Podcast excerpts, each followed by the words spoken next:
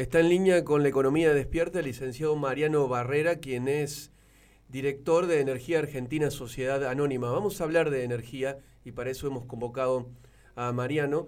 Se hizo un anuncio muy importante esta semana que es un convenio entre la empresa petrolera Malaya Petronas y IPF, nuestra empresa de bandera. ¿Cómo te va, Mariano? Buenos días, Javier Vicente. Saluda, me acompaña Laureano Martínez. ¿Qué tal? ¿Cómo están? Buen día. Bueno, muchas gracias por atendernos. Esto es algo que de lo que nos hemos ocupado en el programa de la energía, que por supuesto siempre está en, la agenda mediática por los problemas que ha, tenido la Argentina en los últimos tiempos. ¿Qué tan importante es este anuncio que hizo el presidente Alberto Fernández? Eh, el, anuncio, la verdad que va en línea con las políticas que se vienen implementando desde el 2012, desde la expropiación de IPF que tiene como objetivo principal revertir la curva de declinación tanto del petróleo como del gas natural que venía teniendo la, Argentina desde finales de los 90, principios de los 2000.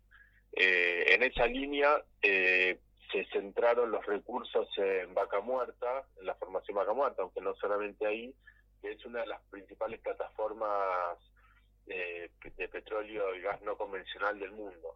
Entonces, el, objetivo de este acuerdo tiene que ver con eh, darle más escala de producción a, a esta a, esta actividad y conseguir un saldo exportador que según los números que se plantearon son eh, sumamente provisorios en términos de la disponibilidad de divisas para la economía argentina. Eh, nosotros nosotros sabemos que en la Argentina todas las crisis económicas, ya sea en, los en, el 80, 81 la dictadura militar, 89 la hiper Alfonsín, eh, bueno, el, el 2001, desde el 2011 la restricción externa, 2018 con la, la crisis de la organización financiera del gobierno de Macri y la actualidad, eh, todas las crisis económicas tienen un vector común que es la falta de disponibilidad de divisas. Es en la economía argentina la, escasez de divisas eh, tracciona o dispara una serie de problemas, ya sea procesos hiperinflacionarios como fueron finales de los 80, crisis de deuda o restricción externa, es decir, imposibilidad de crecer la economía y desarrollar la economía porque no se pueden garantizar las importaciones necesarias. Entonces, un proyecto de estas características, que según lo que plantean, podría generar eh, ingresos de divisas por 30 mil millones de dólares después de un proceso de desarrollo, permitiría garantizar cierta estabilidad macroeconómica de disponibilidad de divisas eh, para avanzar en, eh, en un proceso de desarrollo económico integral de la economía. Vos decís 30 mil millones de dólares para ponernos en dimensión y para que los oyentes es, eh, tengan una realidad de, la, de, la, de cuánto implica esto. Es prácticamente una pampa húmeda, lo que exporta la pampa. sí, sí es, más que una pampa húmeda en realidad. Sí, podría, porque este proyecto es solamente de gas natural. El objetivo de este proyecto, ¿cuál es? Es, la construcción de un gasoducto eh, similar al que se está construyendo ahora del Néstor Kirchner, eh, que une Vaca Muerta con Saliqueló y eso permitiría eh, conectar con los centros urbanos y en la segunda etapa diría San Jerónimo para conectar con todo el litoral y el NEA, el gasoducto Néstor Kirchner y también eh, poder exportar a Brasil. Este proyecto tendría la construcción de un gasoducto similar hacia la provincia de Buenos Aires, Bahía Blanca, para exportar. Eh, el, lugar de exportación se debería construir ahí una planta de licuefacción que lo que hace es llevar el gas, que obviamente está en estado gaseoso, lo enfría a 161 grados bajo cero y lo lleva a estado líquido. Cuando se convierte en un líquido, se puede, esa hace la planta de licuefacción, eh, eh, se puede exportar en barco y llega a una terminal de otro país donde se regasifica, es decir, se pasa de estado líquido a estado gaseoso y se inyecta en la red. Eh, estos son procesos eh, costosos. Eh, una, montar una planta de licuefacción puede costar 3.000, 4.000 millones de dólares, por eso el acuerdo también con Petronas, que es una empresa líder en, este en este tipo de producción, eh, y este contexto de precios internacionales del gas natural licuado exorbitante, recordemos que normalmente el, precio osciló como muy caro durante la década del 2000 en 15 dólares, pero estaba entre 7, 8, 15, 10 dólares. Hace un año estábamos pagando los 8 dólares y Europa lo está pagando 80 dólares el millón de BTU. Entonces, estos precios garantizan el repago de cualquier inversión y por eso, bueno, también es la necesidad de acelerar estos procesos para, para tener lo antes posible el, el gasoducto lo antes posible, la planta Sí, lo antes posible. ¿De, de, qué, ¿De qué plazos estamos hablando, Mariano?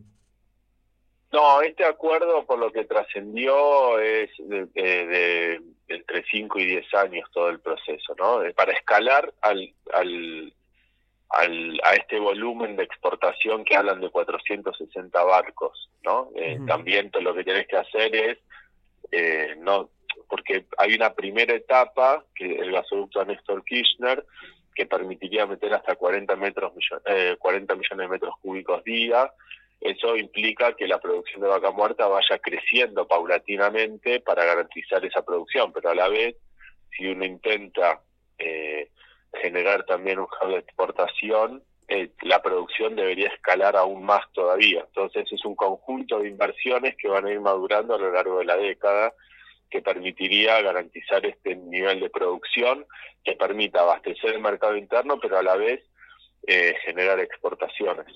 Eh, decinos algo respecto a la empresa Petronas. Vos decías que es una empresa que, tiene mucha experiencia en, este rubro del, gas licuado, pero eh, nosotros quizá de, Argentina no conocemos mucho. ¿Qué, ¿Qué, tan importante es la empresa? Eh, Petronas es una empresa de Malasia, eh, es una de las principales, de las cinco empresas principales que se dedican al tema de exportación de gas licuado. Eh, eh, en realidad, eh, es una es una tecnología que se viene implementando ya desde hace una década, que es lo que permite eh, romper la, la, barrera física de la exportación de gas, porque normalmente el, gas se exporta en gasoductos, entonces siempre estás condicionado a, a países limítrofes. La posibilidad de exportar a, partir de barcos un gas que es licuado que permite llegar a, otros continentes. Y en el marco de la transición energética, de, de la disminución de los, del uso de carbón y de petróleo para eh, reducir los gases de efecto invernadero, el gas es el que se está considerando como el, combustible de la transición porque permitiría eh, darle mantener la estabilidad de las matrices energéticas, cosa que las tecnologías eólica y solar no permiten, y reducir fuertemente las emisiones, principalmente los países europeos y China, que todavía tienen entre un 30 y un 40% de, de, de uso de, de carbón en sus matrices. son matrices energéticas. No, te decía, ese sería el mercado para nuestro gas licuado. Eh, claro, eh, para, para una... Eh, ¿Por qué? Porque nosotros a Chile le, exportamos por gasoductos y a Brasil también. Entonces, para, para escalar más, eh, el mercado sería el europeo o podría ser eh, alguno de los países también eh, asiáticos. Pero ¿cuál es el tema más? En el conflicto actual, por la guerra, la invasión de Rusia a Ucrania y las sanciones que le implementó Estados Unidos y la Unión Europea a Rusia, Rusia está respondiendo con cortes de gas a países europeos. Y eso les generó les está generando serios inconvenientes productivos. Entonces hay toda una estrategia europea de autonomizarse de ese gas ruso y ahí es donde Argentina podría ser uno de los principales exportadores para abastecer de ese gas que hoy no están pudiendo eh, consumir de Rusia. Entonces ahí es donde se abre una ventana de oportunidades como para firmar contratos en firme, de largo plazo, y que vayan garantizándose las inversiones necesarias para exportar. Ya, pasa a ser no solo una cuestión económica, sino una cuestión geopolítica, el hecho de abastecer de gas a Europa en el marco de este conflicto. Le cuento a la audiencia que estamos dialogando con Mariano Barrera, director de Energía Argentina Sociedad Anónima. Mariano, eh, Laureano Martínez te quiere hacer una pregunta. Sí, buen, día Mariano. Este, bueno, recién justo en, tus última, en tu última oración me respondiste lo que te iba a preguntar, que era respecto de, la crisis energética que hay en Europa y cómo este acuerdo podía favorecer como Argentina. Entonces, bueno, te voy a hacer eh, otra pregunta. Esta podría decir que es una política de Estado eh, que va a trascender los gobiernos, pero ¿cómo verías, digamos, eh, un gobierno de otro signo político? pongamos hipotético caso que en el año que viene gana otro gobierno. ¿Vos crees que esto, este, este acuerdo tal como está se, mantiene? ¿Podría cambiar algo? ¿Cómo, ¿Cómo, lo ves políticamente, digo, no? Mira, a mí es una buena pregunta porque me lleva a otro tema que yo quería plantear. En, términos generales, uno puede tener una política, eh, en, el marco de la transición energética y de la, de, la explotación de vaca muerta, algunas cuestiones que nosotros planteamos hace una o dos décadas de garantizar el abastecimiento porque teníamos recursos locales eh, digamos, recursos petroleros y gasíferos para la Argentina, pero no para ser un exportador como países de la OPEP, hoy cambiaron. Vaca Muerta garantiza una producción de entre 100 y 200 años de hidrocarburos, con lo cual, en el marco de la transición energética que se está planteando, ir reduciendo y eliminando la producción de petróleo, hoy no es necesario eh, tener una política de autoabastecimiento y sí eh, eh, eh, es conveniente garantizar el abastecimiento y ser un gran exportador de hidrocarburos por la cantidad de hidrocarburos que tenemos. Ahora, lo que yo planteo y una serie de personas planteamos es,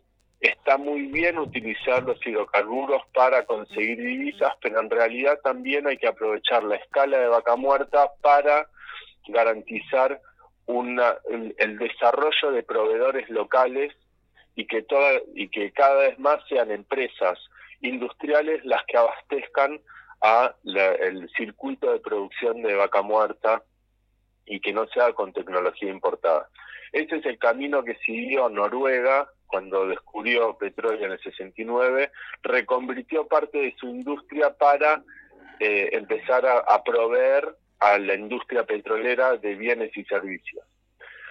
Esto que para mí es lo central, es decir, eh, aprovechar las rentas naturales para potenciar la industria local, que esto eh, metalúrgica, bueno, una serie de industrias y de servicios que permitiría eh, avanzar en, el mejor desarrollo y, de, la industria local, es lo que, a ver, perdón, no, dame un segundo, perdón, entró mi hija. Eh, esto, aprovechar la, producción de vaca muerta para desarrollar la industria local es lo que permitiría eh, generar mejores puestos de trabajo, mejor desarrollo industrial, mejores salarios en el conjunto de la actividad económica.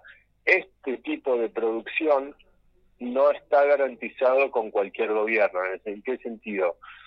En el 2012, cuando se expropió el PF, se avanzó en lo que llamó el, Plan Sustenta, que era justamente aprovechar IPF para desarrollar proveedores locales. Esto con el macrismo se cortó. Entonces, eh, y además IPF, después de haber aumentado la producción eh, desde 2012 hasta el 2015, la producción de gas durante el macrismo cayó y la de petróleo se mantuvo estancada.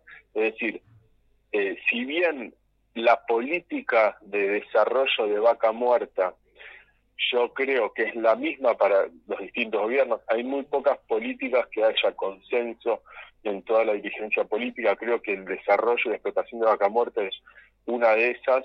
No es lo mismo con distintos gobiernos.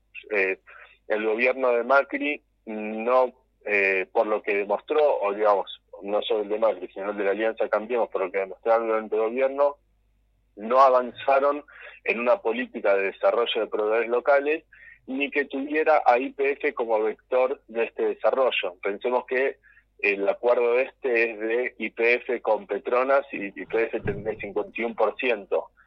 una política desarrollada por el macrismo de estas características podría avanzar en un esquema de eh, mayor intervención de empresas privadas por fuera de IPF, como fue lo que sucedió durante eh, su gestión. Entonces, eh, si bien hay consenso de que Vaca Muerta tiene que ser uno de los grandes vectores de desarrollo de acá al futuro, no el modo en que se implementaría esa política no sería el mismo bajo un gobierno de la Alianza Cambiemos, en función de lo que ya demostraron los cuatro años cuando fueron gobierno.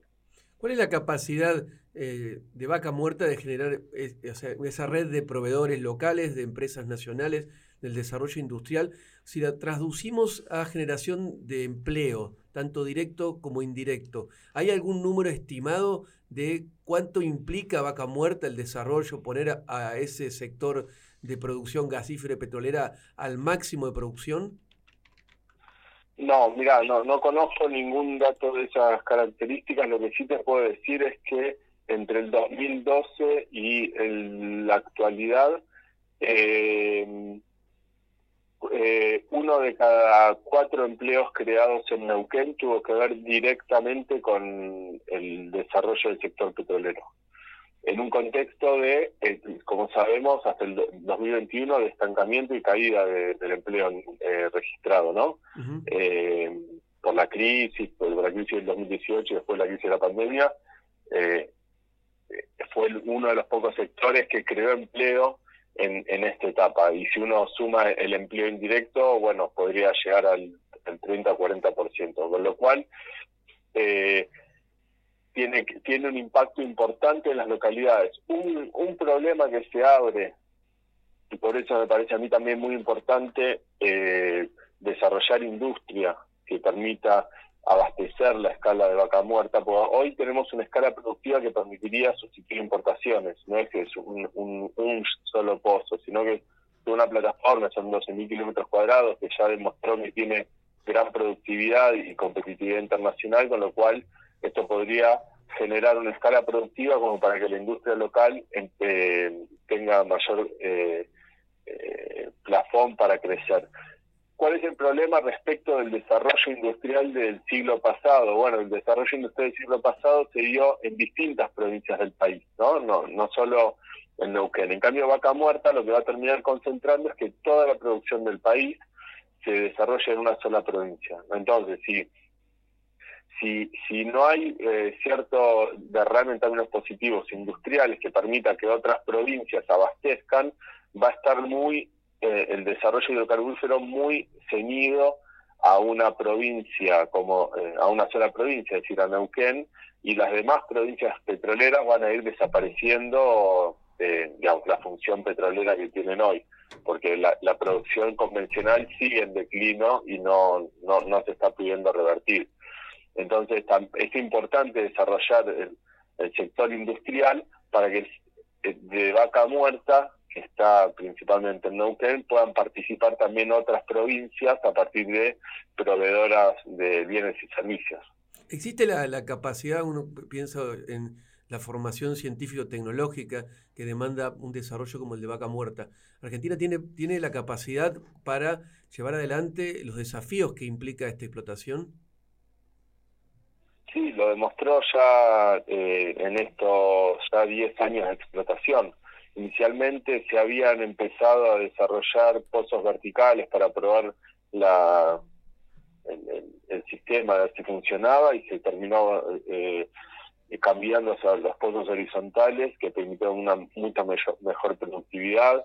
IPF fue pionera, digamos, inicialmente no la acuerdo Chevron, pero ya eh, eh, es pionera en términos del desarrollo de los pozos horizontales también, y hay empresas locales como Tecpetrol, del grupo Techin, que también en Fortín de Piedra demostraron que eh, con, con el conocimiento desarrollado en la Argentina es muy, es muy rentable la explotación de vaca muerta. Una, una última consulta, Mariano, y agradecerte por tu tiempo. Hay, algunos sectores eh, ambientalistas que se oponen al desarrollo de vaca muerta y hablan del fuerte impacto que tiene en las economías regionales. ¿Cuál es tu opinión al respecto? Eh, mi opinión es, eh, es que hay que garantizar que este tipo de explotaciones o la explotación offshore que también se está planteando para dentro de unos años, que ya se están haciendo inversiones, pero que, si es rentable entraría en explotación hacia finales de esta década, es que se debe hacer con las máximas exigencias de calidad ambiental y, las máximas inversiones de seguridad de eh, internacionales. Eh, eso hay que garantizarlo y hay que eh, discutir y presionar para que así sea. A mí algunas veces lo que me termina sucediendo es con, con este tipo de, de planteos es que no presentan una alternativa. ¿En qué sentido? Si uno analiza cuál fue el aporte de vaca muerta en términos de sustitución de importaciones entre 2012 y 2021, sin, sin contar el 2022, estamos hablando de 45 mil millones de dólares. Entonces, si, si uno se plantea decir no vamos a explotar eh, la formación vaca muerta por potenciales eh, problemas ambientales, ¿cómo vamos a garantizar las divisas y el, para, para importar todos los combustibles que necesitamos para que la economía funcione? Nosotros ya desde el 2011, cuando la balanza energética dio negativa, entramos en un la balanza energética, eh, sí, eh, la balanza comercial energética dio negativa, es decir, que le importábamos al mundo más energía de lo que le vendíamos, entramos en un proceso de restricción externa del cual no pudimos salir. Inicialmente 2012 por problemas en, en el sector, digamos, de economía real, no había dólares para garantizar el desarrollo de, las importaciones para la producción industrial y después de la crisis del 2018 no había dólares por el, problema de la deuda externa. Pero por una u otra razón, desde el 2012 al 2022, estamos en un proceso de restricción externa con características distintas, pero con un vector común que es la falta de dólares para garantizar el crecimiento de la economía. Entonces, el planteo es, si nosotros no vamos a explotar vaca muerta, que hoy genera eh, miles de millones de dólares de sustitución de importaciones, llamémoslo así. Si no lo vamos a, explotar, ¿cómo vamos a garantizar las divisas para que la economía funcione? ¿Cómo vamos a generar la energía eléctrica que consumen los hogares? ¿O cómo vamos a generar el gas que todos los días eh, consumen los hogares, industrias y comercios? Entonces ahí es donde yo veo que el planteo que está muy bien avanzar, con extremar las inversiones en, en, cuidados del medio ambiente no presenta una alternativa que permita no explotar esos recursos. Eh, entonces ahí es donde a mí un poco no me termina de cerrar ese discurso. Yo tampoco planteo que haya que explotar a toda costa eh, y generar pasivos ambientales, pero la realidad es que en función del, del beneficio económico y social que está generando eh, la explotación de los hidrocarburos no convencionales, los pasivos ambientales son muy bajos. Hay que extremar las inversiones para reducirlos al mínimo posible, pero tampoco estamos se están viendo problemas eh, masivos que, bueno que lleven a, a discutir a rediscutir esta actividad. Una, una última y con esto te despido, Mariano. ¿Ya, ¿Ya pasó lo peor de la importación de energía de este año? Pensando en los dólares que tiene el Banco Central, ¿qué, qué nos depara en los próximos meses? Sí, el 25 de agosto fue la importación del último barco eh, y ahora en principio lo que queda es eh, solo la importación de Bolivia, que es un, precio bastante más bajo. Pensemos que el el, último barco que entró fue 45 dólares el millón de BTU. Eh, el millón de BTU es la unidad de medida del gas, ¿no? Y, en Bolivia estamos pagando alrededor de 10 dólares el millón de BTU en promedio, 12. Con lo cual es esperar que eh, tengamos durante estos meses mayor tranquilidad en, en la salida de divisas del Banco Central. Habrá que ver eh, en función de, cuánto vaya liquidando el campo de la cosecha retenida, cuánto va a ser el esquema de ingresos de, de de divisas al Banco Central, pero el periodo más fuerte de salidas por los pagos de barco de energía, que fue entre junio y agosto, eh, ya pasó. Eh, lo que queda por ver es cómo va a ser el año que viene, es toda una incógnita porque eh, hoy Europa, como les decía, está pagando entre 70 y 80 dólares el millón de BTU por la importación de gas y se prevé que para el año que viene el gas estaría a 60 dólares el millón de BTU. Eh, pensando que los problemas que generó en la Argentina la importación de gas durante este año en un promedio a 28 dólares el millón de BTU, pensar un horizonte del año que viene a 60 dólares es bastante alarmante. y no está eh, asegurada la producción local. está todo puesto para que el gasoducto Néstor Kirchner eh, que une Vaca Muerta con Saliqueló el 20 de junio esté operativo, pero bueno, eh, es una obra a la intemperie, sujeta a todo tipo de inclemencias climáticas, que puede generar, esperemos que no, pero eh, puede generar alguna demora. Con lo cual sería importante que desde el gobierno ya se empiece a, prever para el año que viene algún tipo de racionamiento eh, energético, hacer campañas como para cuidar la energía, porque nosotros tenemos, como tuvimos eh, durante la pandemia eh, una un, espejo en Europa de qué era lo que iba a pasar en unos meses, ahora Europa está entrando en su invierno sabiendo que no van a tener energía para eh, bueno garantizar las condiciones mínimas de vida, con lo cual eso ya están avanzando en un esquema de racionamiento energético para tratar de llevarlo de la mejor manera.